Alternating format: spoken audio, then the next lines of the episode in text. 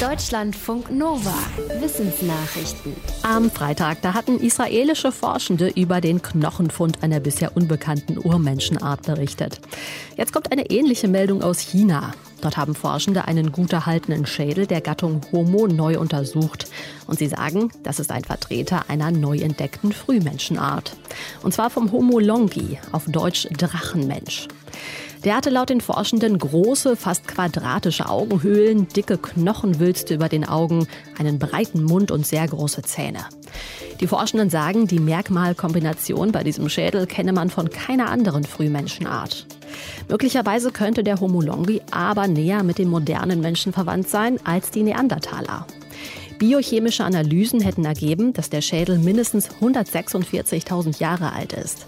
Zu dieser Zeit waren wohl einige Menschenarten in der Gegend unterwegs und es ist laut den Forschenden möglich, dass ihr Homo longi auch dem Homo sapiens begegnet ist. Durch den Panamakanal fahren täglich Dutzende Schiffe vom Atlantik in den Pazifik und in die andere Richtung.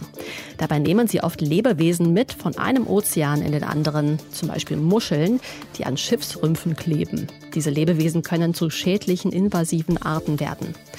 Forschende aus den USA und Panama wollten wissen, ob dieses Problem in beiden Ozeanen gleich groß ist. Dafür haben sie an den Eingängen des Panamakanals PVC-Platten ins Wasser gehängt, auf denen sich wirbellose Tiere ansiedeln konnten. Nach drei Monaten zählten die Forschenden nach. Es waren deutlich mehr fremde Arten auf den Platten im Pazifik zu finden als im Atlantik. Das heißt, es konnten sich mehr Atlantikarten im Pazifik ansiedeln als andersrum. Das liegt laut den Forschenden daran, dass der Pazifik weniger artenreich ist als der Atlantik. Also haben eingeschleppte Arten dort weniger Konkurrenten und Fressfeinde.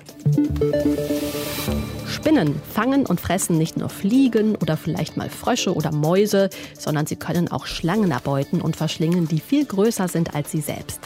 Das hat ein internationales Forschungsteam festgestellt, als es in einer Metastudie verschiedene Studien ausgewertet hat. Dabei wurden mehr als 300 solcher Vorfälle weltweit beschrieben. Die Ergebnisse zeigen, auf allen Kontinenten außer der Antarktis kommt es vor, dass Spinnen auch Schlangen fressen. Dabei wurde die Hälfte der Fälle in den USA dokumentiert und rund ein Drittel in Australien. Laut der Studie waren die größten erbeuteten Schlangen bis zu einem Meter lang, die kleinsten nur etwa sechs Zentimeter. Besonders erfolgreich beim Schlangenfangen sind schwarze Witwen. Diese Spinnen haben ein Gift, das gezielt auf das Nervensystem von Wirbeltieren einwirkt. Außerdem bauen schwarze Witwen ihre Netze aus sehr reißfester Spinnenseide, sodass sie auch größere Beutetiere wie Vögel und eben Schlangen fangen können. Wie kriegt man Klinikmitarbeitende freiwillig dazu, Schulungen zum Thema Hygiene mitzumachen? Normalerweise gelten solche Fortbildungen als langweilig und wenig produktiv. Aber ein US-Krankenhauskonzern hat jetzt seine Idee dazu vorgestellt, die seit 2017 ziemlich gut funktioniert. Seine Fortbildungsabteilung hat nämlich einen Escape Room gebaut. Und darin muss die Schulungsgruppe dann wie in einem richtigen Escape Room unter Zeitdruck Rätsel lösen.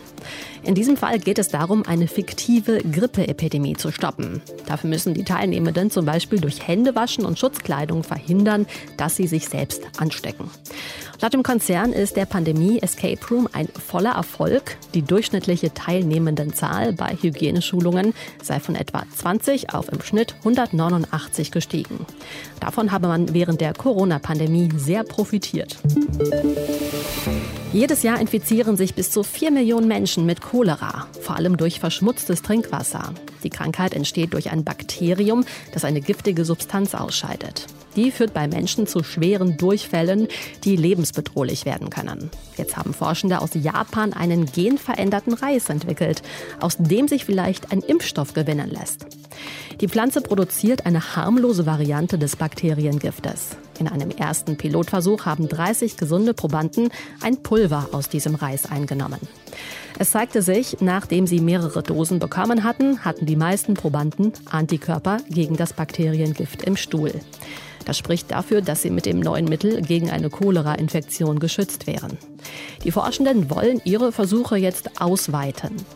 Ihr Reisimpfstoff gegen Cholera wäre einfach herzustellen und im Gegensatz zu den bisherigen Präparaten muss er nicht gekühlt werden.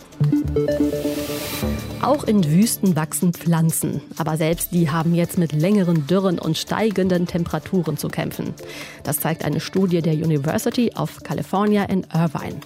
Dafür hat das Forschungsteam Satellitendaten aus Südkalifornien ausgewertet. Die zeigen, dass vor allem in tiefer gelegenen Regionen die Zahl der Pflanzen zurückgeht, besonders bei Büschen.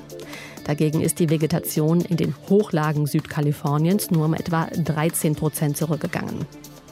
Betroffen vom Pflanzensterben ist zum Beispiel die Sonora-Wüste, eine der größten und artenreichsten Wüstenregionen der Welt.